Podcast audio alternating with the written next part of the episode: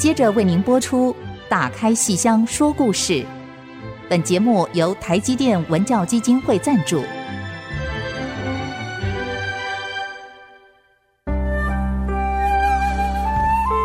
打开戏箱子，看见台上的精彩一刻。戏箱子里还有许多你不知道的喜怒哀乐、悲欢离合。让戏曲专家王安琪、罗世龙和您一起打开戏箱说故事。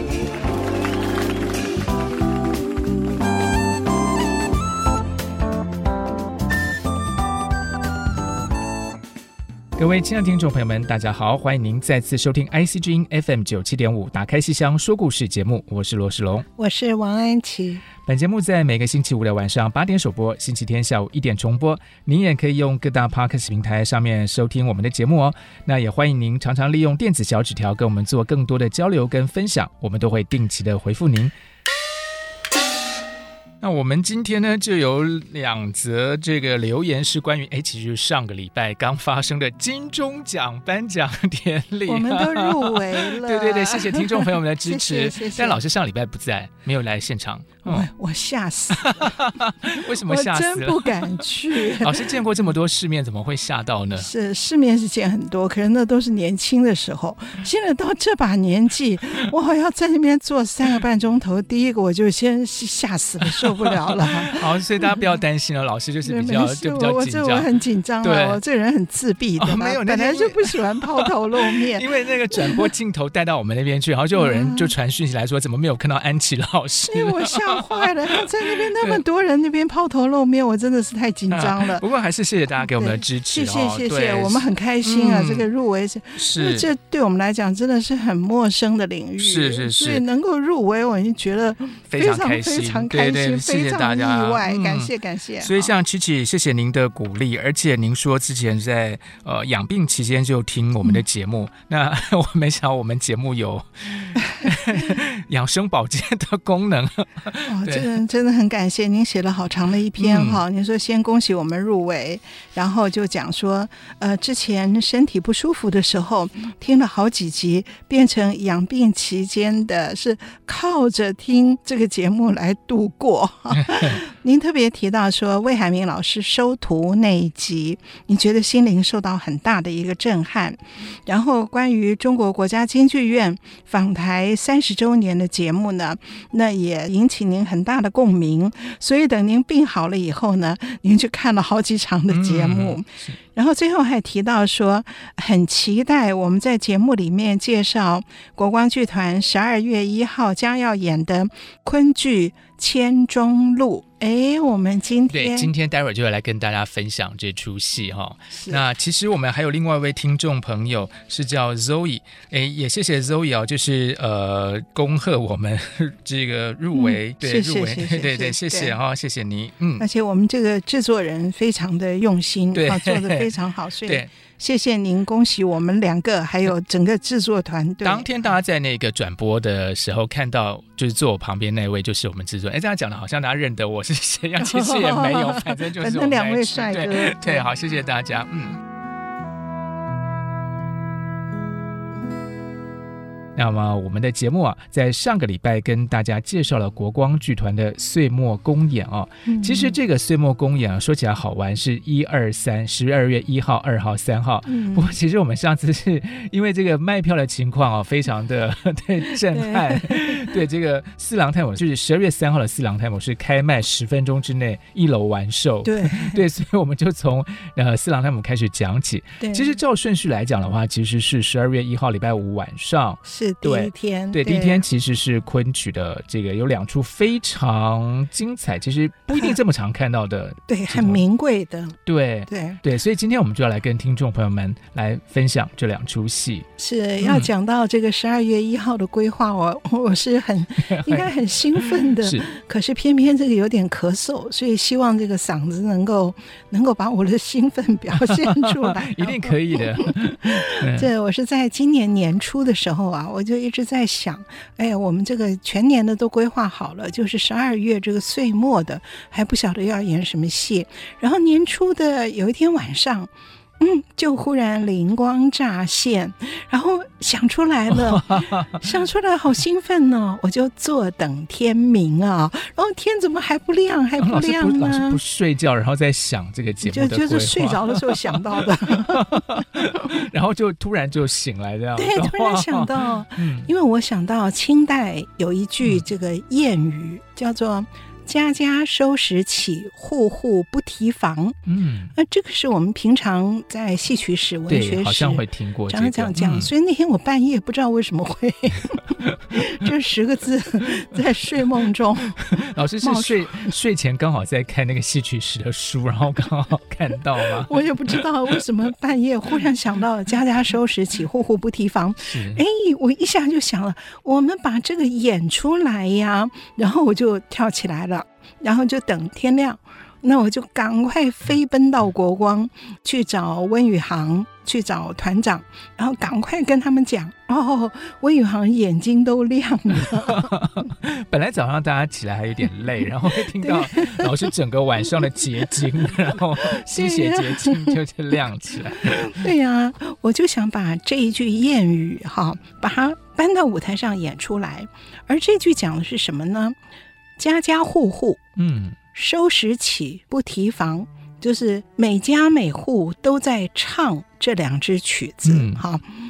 那么收拾起指的是这出戏是《千钟录》，好，《千钟录》这个剧名怎么写？我待会儿跟各位说哈。《千钟录》里面的一出叫《残赌》，就是惨不忍睹，惨不忍睹的残赌，哈，不是赌博的赌，哈。《千钟录》的残赌这一出啊。建文皇帝唱的第一支曲子的第一句：“收拾起大地山河一担装。嗯”收拾起，哈，大地山河一担装，一个担子把它装，挑在背上，对。那么户户不提防，这个不提防指的是长生殿，这个我们比较熟了。长生殿里面有一个宫中的乐师、乐官李龟年，嗯、这个我们大家都很知道的。弹词的那个，弹词那一出是弹词。嗯、那么就是安史之乱以后，李龟年流落到民间，嗯、就用弹琵琶为生，弹唱当年宫中的天宝盛况。哦、遇到杜甫的那一位，遇到杜甫的就是他。所以弹词里面，李龟年唱的第一句“不提防余年值乱离”，没有提防到，没有想到我的余年，我的余生晚年会碰到这样的乱世哈。所以所谓“家家收拾起，户户不提防”，好，这个谚语。我们为什么不把它演到舞台上呢？嗯，就把这个当时大家最喜欢的这个收拾起跟不提防，把它搬上舞台。搬上舞台，对呀，这个从来没有人想到，好奇怪。大家就是口头上都知道这两句，但是就没有真的把它组合在一块儿。对对，所以艺术总监就是要做这种事，对，就是要很多这个 idea。然后，对呀，我以前当艺术总监的时候，比较着重于编剧，嗯啊。不管自己编，或者是邀请别人编。那这两年，我想我年纪大了，我也而而且我们这几年我自己也不太不太想编剧了。然后我们剧团也尽量是要培养新人，嗯、培养新秀，所以就多演传统戏。其实传统戏好看呀，好看哦。所以规划上面花的我心思，跟我以前在编剧上花的心思一样多。哎，所以你也想到这点子，我好开心哦。可是我们难道就只演残赌这一出，加上长生殿的弹词这一出吗？嗯，那太小儿科了，对不对？嗯、所以我就想，这个残赌啊，千钟路的残赌啊，太名贵了，很少演。我们不能只演这个，我们要把情绪做足。嗯、所以我应该挑四出连在一起，把千钟路演成小全本，草照、残赌、搜山、打车。这四折串成千钟路的小全本，所以这个是我今年年初想到的时候，真的很兴奋。哎呀，可惜今天的嗓子不支撑我，哎，没关系，我就努力的讲哈。那我要介绍一下千钟路哈，这个剧本啊，清初的时候只有手抄本，所以那个剧流传不广，然后剧名啊、作者啊都有点不太稳固、不太确定，所以剧名有好几种写法。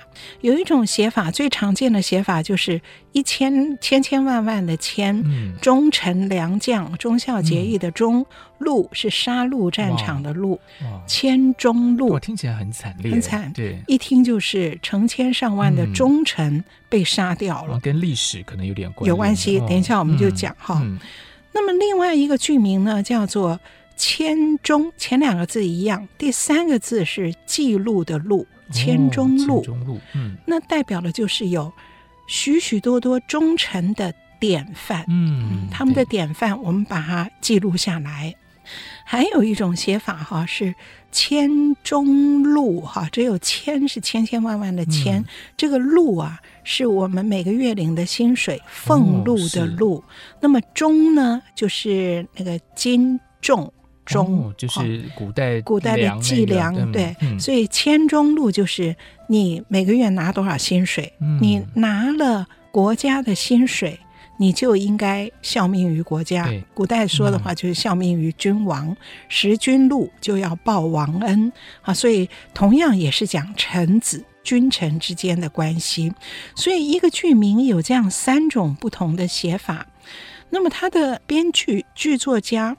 一般认为就是明末清初的李煜，煜金玉良缘的煜，那个一人勇战的那个。一人勇战就是我硕士论文的。哦哦，老师硕士论文是写的是？我硕士论文写李煜现存的十三种剧本的研究，就是一人勇战哈，一捧雪啊，人是仁寿观，然后战花魁。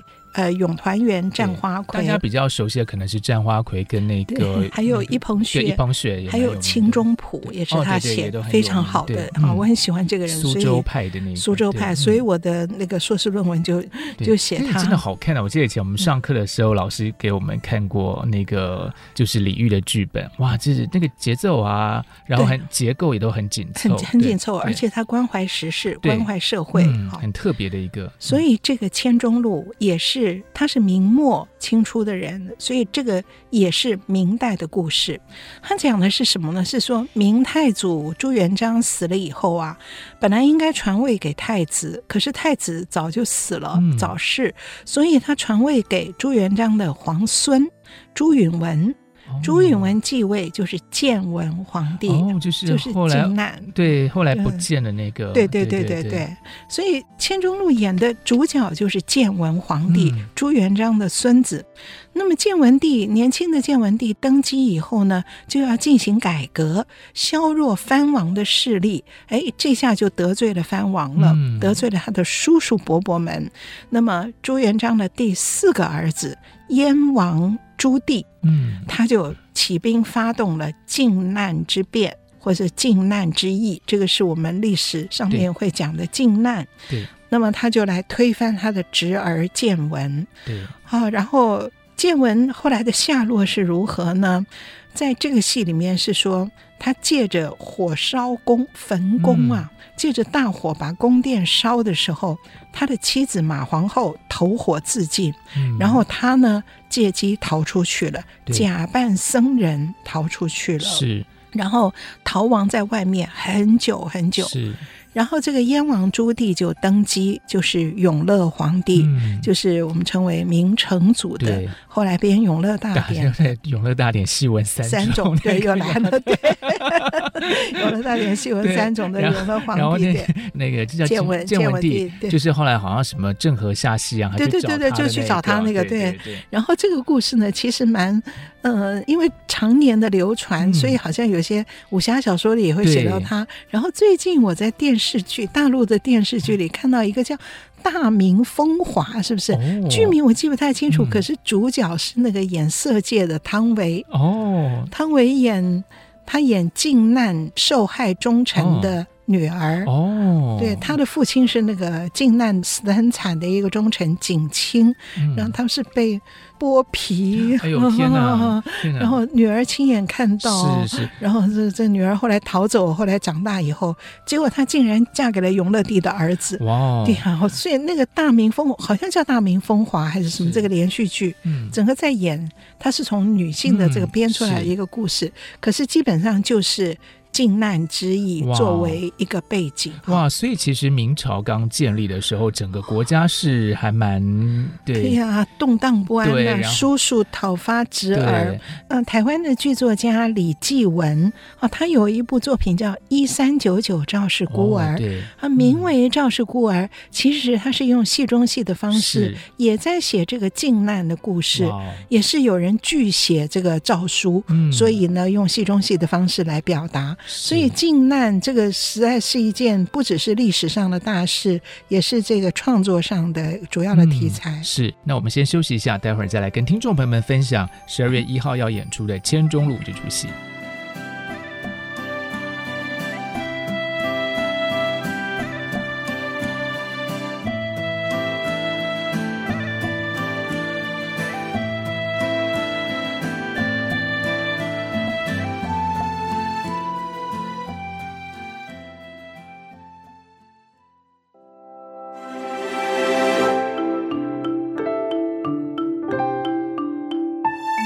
您现在收听的是《打开西厢说故事》节目。今天跟听众朋友们分享的是国光剧团在今年十二月一号要演出的《千钟路》。其实这个是岁末公演的一连串的这个演出的第一天哦。嗯，那第一天是长生殿跟千钟路，甘老师跟我们提到，就是这个是有个渊源的哦，家家收拾起，户户不提防。那这个呃，收拾起就是跟千钟路有关，有关哇。那个明代初期那个很混乱的这个局面，启发了好多人的创。作对、嗯、对，所以这个靖难当做背景，还有建文皇帝的逃亡是哦，还有马皇后，还有那跳进那个火里，对对对，马皇后哈。那么我就想说，呃，如果只演一出，收拾起大地山河一淡妆，只演这一出残赌，嗯，不太过瘾。所以我想了，把四出连在一起，草诏。残赌搜山打车，草诏是什么呢？草写诏书，也就是永乐皇帝登基以后啊，他就找那个建文原来的旧臣方孝孺，这也是历史上很有名的，哦这个、有名的对对，找方孝孺来啊，起草为他写诏书，嗯、要号令天下，嗯、而方孝孺呢？当然不肯，所以他穿着丧服登殿，他为那个在大火中死去的君王川孝，登上金殿拒写诏书。然后你想，永乐皇帝会怎么样对待他？哇，好可怕哦！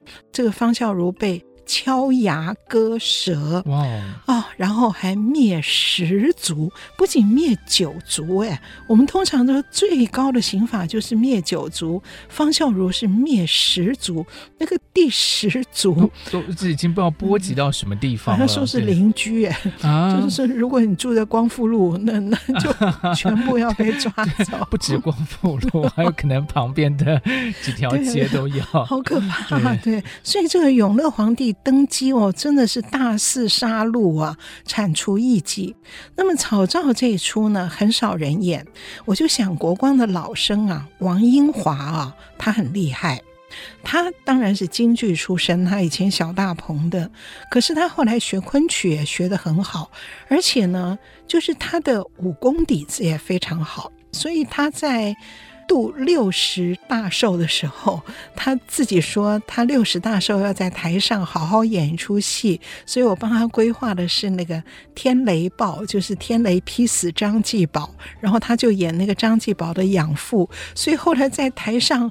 六十岁过六十岁生日的王英华，嗯、自己在台上摔墙背、摔僵尸，就是气到这个养子如此的不孝，嗯、所以气到在台上头去撞柱子自尽而亡。嗯、所以他的文武双全，他的做表非常好，所以我就觉得，哎，草诏这则昆曲很少演。可是他可以来。那他一听说哇，我要被敲牙割舌，我怎么演啊？那么就是在胡子上画两道红的，啊、就是表示牙齿被敲掉，然后流血。而且当然不仅是这个而已，他要有很多身段，好、嗯、甩胡子、甩发啊、抢背啊。他现在六十一岁了，很辛苦的来演这个戏。可是我觉得他很兴奋，摩拳擦掌。他演方孝孺，对，那个朱棣永乐皇帝是花脸，是这个欧阳婷演。哇，也是很棒的这个声音啊，声如洪钟。所以就是会把人敲牙割舌的人，对对。那方孝孺就是那个以前我们王王英华对那个《古文观止》里那个都有他写止语的那个，对对对对对，那个天下之事常发于至微，而终于大患那个。你现在都会都都还会背，所以一提到方孝孺，我们都很 熟嘛，对，很熟，对啊。所以第一出演这个曹昭哈，就是建文皇帝的旧臣，不受这个永乐的这个号令指挥。第二出就是残赌，惨不忍睹的残赌，嗯、演的就是建文皇帝温宇航。好，温宇航饰演建文皇帝，他不是借着大火烧宫的时候逃出来的吗？假扮僧人逃出来的。那么有一个忠臣保护着他，翰林院的编修，这个忠臣。叫成绩，就是圣剑来演的。嗯、这个圣剑老生保护着温宇航这个大官生皇帝建文帝，他们一路逃亡啊，然后逃亡的中途却看到了。自己的旧臣的头颅被一车一车的装了，在运送，也就是都被杀光了，都被杀光了。嗯、杀光的是运头颅，嗯、然后没有杀光的是忠臣本人被绑扶着运过去。嗯、然后还看到第三波，就是忠臣的家眷妇女们也被绑着送去妓院，好惨烈，好惨烈啊！所以惨不忍睹，嗯、结果他都。赌了，所以这个赌绝对不能写赌博都赌，不小心打字，而且他是什么都不能为这些人做，因为他自己要保命嘛。对呀，他在逃亡。嗯，所以这一出哦，总共有八支曲子，而这八支曲子编剧写的词哦，每一支曲子有很多句，可是很多句的最后一句的最后一个字都是阳光的阳。嗯，所以八支曲子的。最后一个字都是阳，哇。所以残赌这出又叫八阳。所以有的时候昆曲界说我们今天唱八阳，那么有的说唱残赌，其实是同一回事，是。就是因为这八支曲子的最后那一个字全部都是阳这个字，阳光的阳，阳光的阳，嗯、什么一瓢一粒稻香扬，好，然后丧云阳，骂渔扬，学虽阳，好，卧南阳，好，错听了也似钟鸣。物景阳，所以总共八句，最后一个字都是阳哈。是，它有这个什么特别的用意吗？我每一句都是他故意这样写，而且每一个词有不同的意义。你看最后他听到钟声，哎，他还以为是这个景阳钟响呢，对不对？所以前面说想到那个当年那个睢阳忠烈。那个张巡、徐远手虽阳，所以他就用这些典故。而“阳”这个字啊，开口音，唱出来很宽阔。是，所以这八支曲子哦，整个展现了昆曲少见的阳刚之美，嗯、还有苍凉苍劲。那么很难唱，因为温宇航这个角色是大官生。戏曲有门道，听了更知道。我们知道昆曲的角色有这个小生，里面又分很多。对，好，演那个张君瑞啊，演柳梦梅都是金生，就是头上戴着文人巾，好，都是这种都是才子佳人谈恋爱的金生。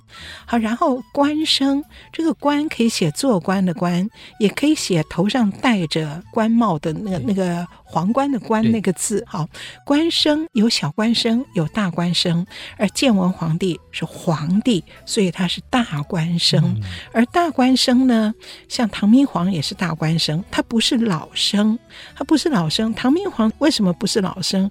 因为他虽然老了，他还在谈恋爱，对，所以所以他是用大官生、嗯、区别于老生，而建文皇帝年纪不大。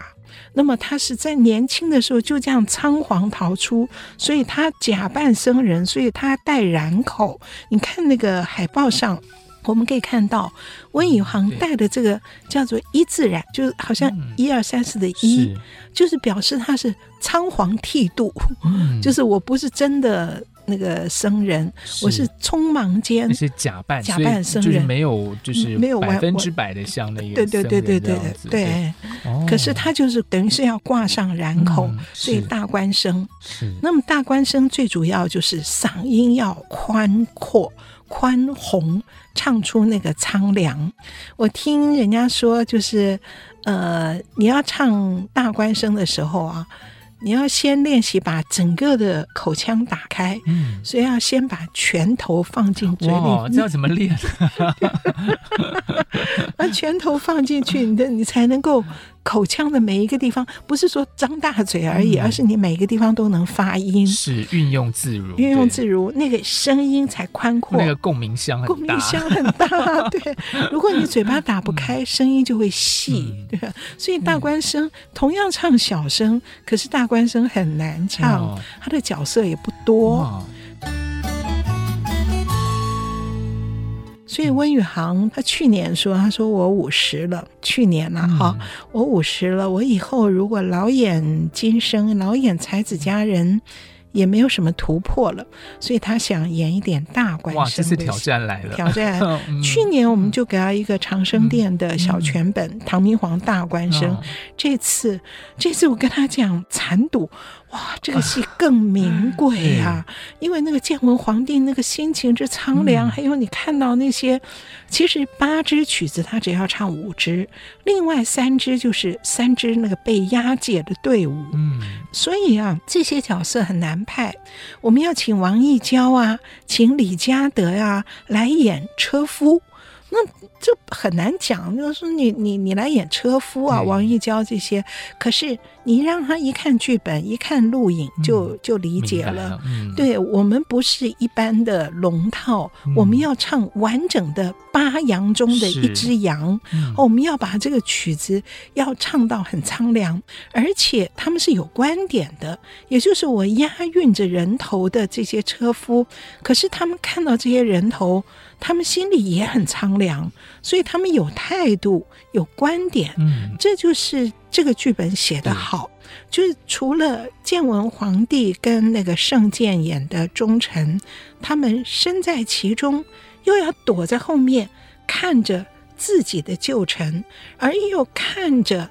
押解自己旧臣的人头的这个新朝的车夫们，对他们的感慨，嗯，他们会感慨做忠臣有什么用？到头来都是这样，所以层层的那个观点交织，所以让这个残赌这出戏啊，非常的名贵，嗯、不仅是词写的好，不仅是腔。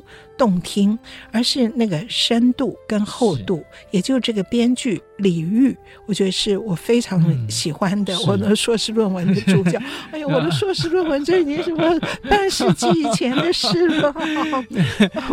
老师，这个李煜的这个剧本是更久以前写，但是只要是好东西就会一直流传下来。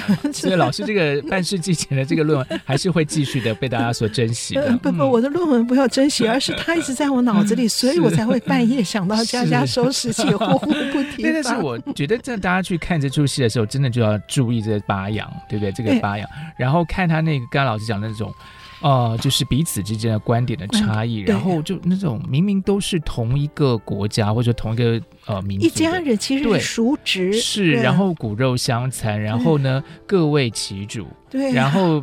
然后就像老师讲了，忠臣有什么用呢？你是在效忠什么呢？是对啊，是，对啊。所以我这里面很深刻的一种道德啊，什么各种的观点。是的。好，这出非常惨烈的这个残赌啊，我们先休息一下，待会儿再继续来跟听众朋友们来分享《千钟路》的其他的片段。嗯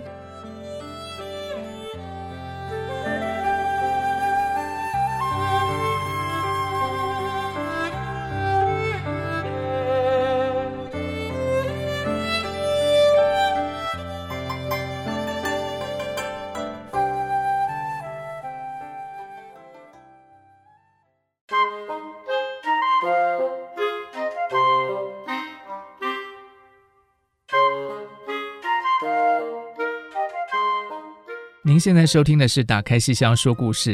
那么在前半段的节目里头，我们已经跟听众朋友们分享了《千钟路》这出很精彩的一个戏。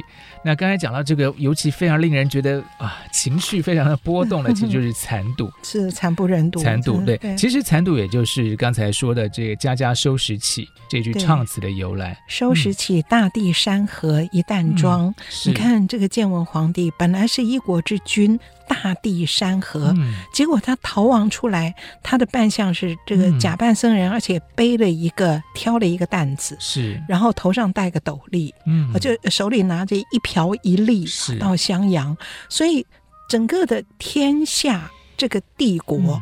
就缩小成为我逃亡的一个小箱子、嗯、小行李箱，象征性的、这个，象征性的收拾起大地山河一担装，是。啊，人生到头来只剩下这么一点东西啊，对，所以这些词写的好有气派哦，所以一定要透过大官生这样的一种苍凉，嗯、然后这种盛衰之感，好，而且老师刚才说这个在昆曲里头是真的比较少听到的这种，因为很难唱，对。对，很难唱。嗯那么，尤其就是这个戏单独唱一个残独的，呃，不是没有哈，嗯、可是我们把它连起来变成。四出剧情连贯的小全本，这绝对是世界首演。哇哦！那大家一定要来看，一定要来看。草诏到残度，那这接下来还有。还有搜山打车。搜山是指就去找建文皇帝吗？对，因为建文皇帝这回逃走了以后，然后到了十六年后，他逃在山里面，那个圣剑眼的忠臣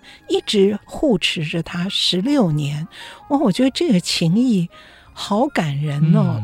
十六、嗯、年后，永乐皇帝听说了建文。逃在这个山里面，所以派人来搜山搜捕。哇，这个好难想，因为坦白讲，其实后来从我们历史的后见之明来看的话，其实永乐皇帝也是雄才大略，把国家治理的非常好，至少编了《永乐大典》。对对，对我们来讲是很有帮助的。对对对对对啊！可是他心里面就是忌惮着这个逃走的君王，结果他就派了一个他手下的大臣严正直这个角色呢。我们这边用花脸来演，就是用黄义勇哦，他相当不错的。对对对，就是上次那个时空展演马术，对，时空展演马术，后来还有八仙，八仙里面那个有肚子的那个，对 对。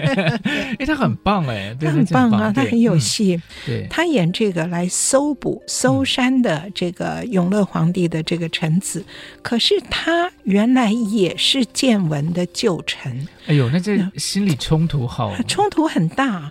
然后他呢？他来的时候把建文找到了，找到以后把建文打上囚车，嗯、所以那个建文皇帝那边很难堪的，就是真的台上会有一个囚车，他就在那个里面，而那个圣剑演的那个忠臣追过来，他本来在山里面那边没发现他到那边去，然后没有发现建文皇帝被抓走，结果等他一回过头来看抓走以后，他就一路。追过来，然后扑在这个车子囚车上面痛哭。这搜山打车是圣剑的主戏，建文的戏稍少一点，建文就被困在囚车里。然后这个圣剑就去问严正直，哦。我们是老同事哎，嗯、对，以前我们都是这个君王帐下的大臣呢。嗯、你现在恐怕是万户侯了吧？你现在投的新主是万户侯了吧？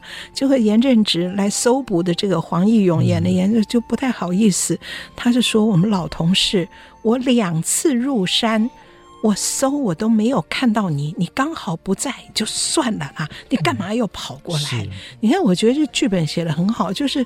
并不是一般单纯的那种忠孝节义，对，不是就是说二分法，就是说好就是好到底，坏就是坏到底这样。而是老同事见面说，我已经两次没看到你，你干嘛又跑过来送死？你赶快去躲起来吧，好了吗？结果那个那个盛建言的角色不躲啊，哦，谢谢你的美意哦。然后他们接下来展开这个对话，然后最后是这个严正直。自己良心不安而自刎而死，放走了这个建文。嗯、而这个时候，旁边的这个押解囚车的军士们也有戏。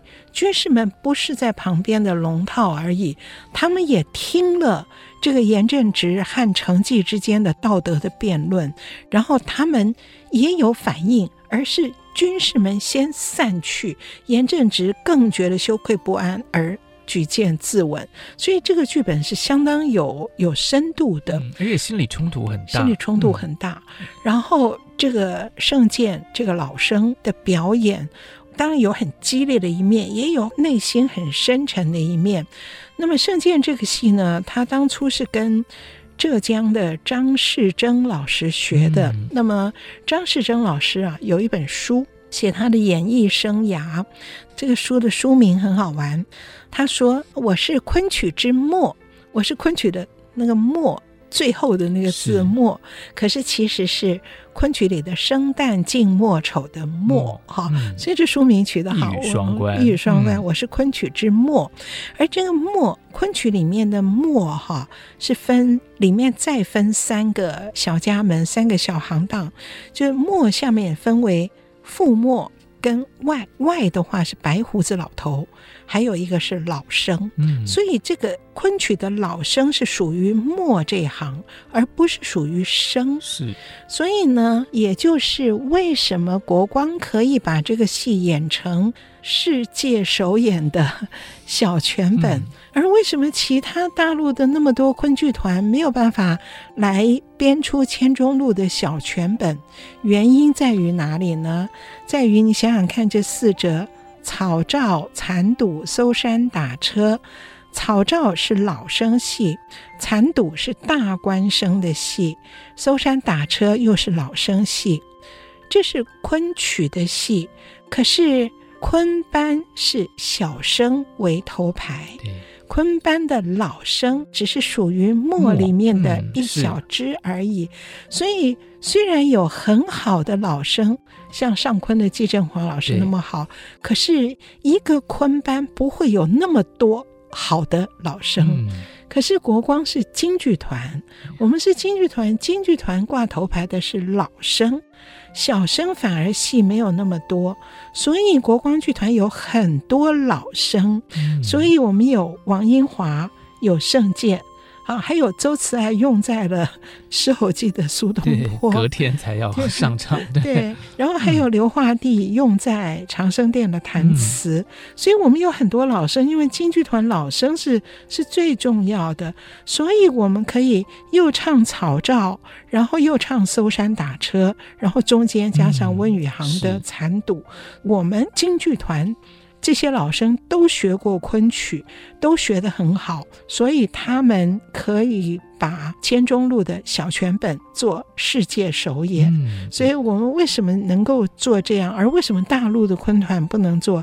其实是京剧团跟昆剧团不同的这样子的一个原因。是哇，所以这个千钟路啊，这个名剧，然后这次呢，听老师这样讲，就是说把。家家收拾起这个渊源，把它串起来，然后看到这整个故事的组成，我觉得真的非常的令人期待。是啊，然后圣剑的这个表演哈，圣剑是跟张世珍老师学的搜山打车，嗯、呃，可是我比较希望在剧本上面呢，比较希望多参考上海昆剧团的季振华老师的版本，嗯、因为季振华老师的表演啊比较激烈。情感转折比较外放，比较鲜明，而张世珍老师啊，他是以覆墨为主，所以他比较内敛沉稳。嗯、是圣剑很喜欢演内敛的戏，对。可是我觉得搜山打车内敛之外，更需要一些一些外放的东西。嗯、是。而季振华老师这个戏版本很简洁，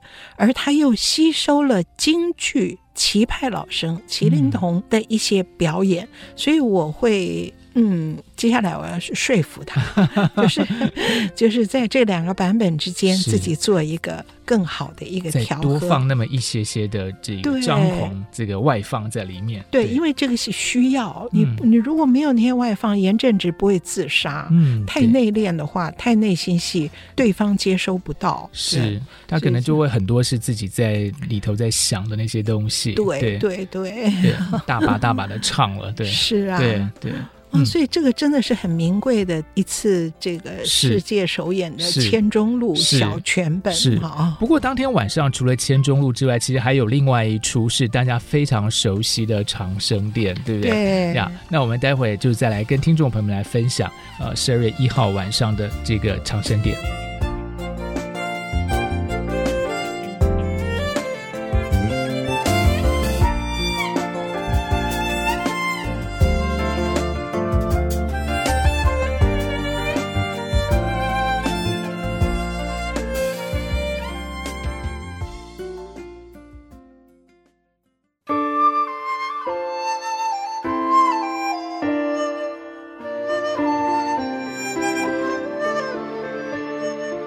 家继续收听《打开戏箱说故事》节目。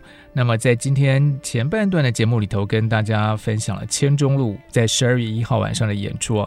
其实听起来应该是非常沉重的一个演出哈。虽然这个表演应该是非常的精彩哈，这个呃这么多优秀的演员，但是整个故事来讲的话，这个前前后经过了十六年的光阴，然后这个是非常嗯。就国家的这个巨变，然后个人内心的冲突，其实都在里面了。对啊，十六年，整个朝代已经改了。嗯。对，你还在守什么？是你在逃什么？到底人生要坚持的是什么？是什么？对。对可是我我我我觉得我们应该要面对这么沉重的一个深刻的议题。是，是。其实当天晚上演的另外一出戏《长生殿》也有一些他坚持的东西，那不过那坚持的是爱情。爱情。对。所以家家收拾起，户户不提防，这这正好。嗯。因为我们刚刚讲了半天的是家家收拾起，收拾起大地山河一淡妆。那我讲了四出都没有爱情。没有女的，嗯，没有旦角儿，哈，跟大家对昆曲的想象，才子佳人对不一样。可是那是文学艺术不可或缺的一种阳刚之美、苍凉之美，对不对？那么，可是我们想象昆曲一定要有爱情，所以在十二月一号的刚刚的千钟录是中场休息后，在中场休息前半场，我们演的是。户户不提防，不提防是长生殿的李龟年的弹词。嗯、那么我们刚刚讲到说，李龟年是宫中的乐官，他在当年亲眼目睹，也参与了唐明皇杨贵妃感情最好的时候的《霓裳羽衣曲》。而后等到安史之乱以后，李龟年逃亡在外，流落民间，靠弹琵琶唱。天宝往事来为生，九转货郎，九转货郎儿。所以我想用户户不提防，我想用李龟年的“不提防余年值乱离”弹词里面的几支曲子，倒叙回唐明皇跟杨贵妃的爱情。所以长生殿这边，我们不只是演弹词，而是弹词像是一个倒叙的引子。是。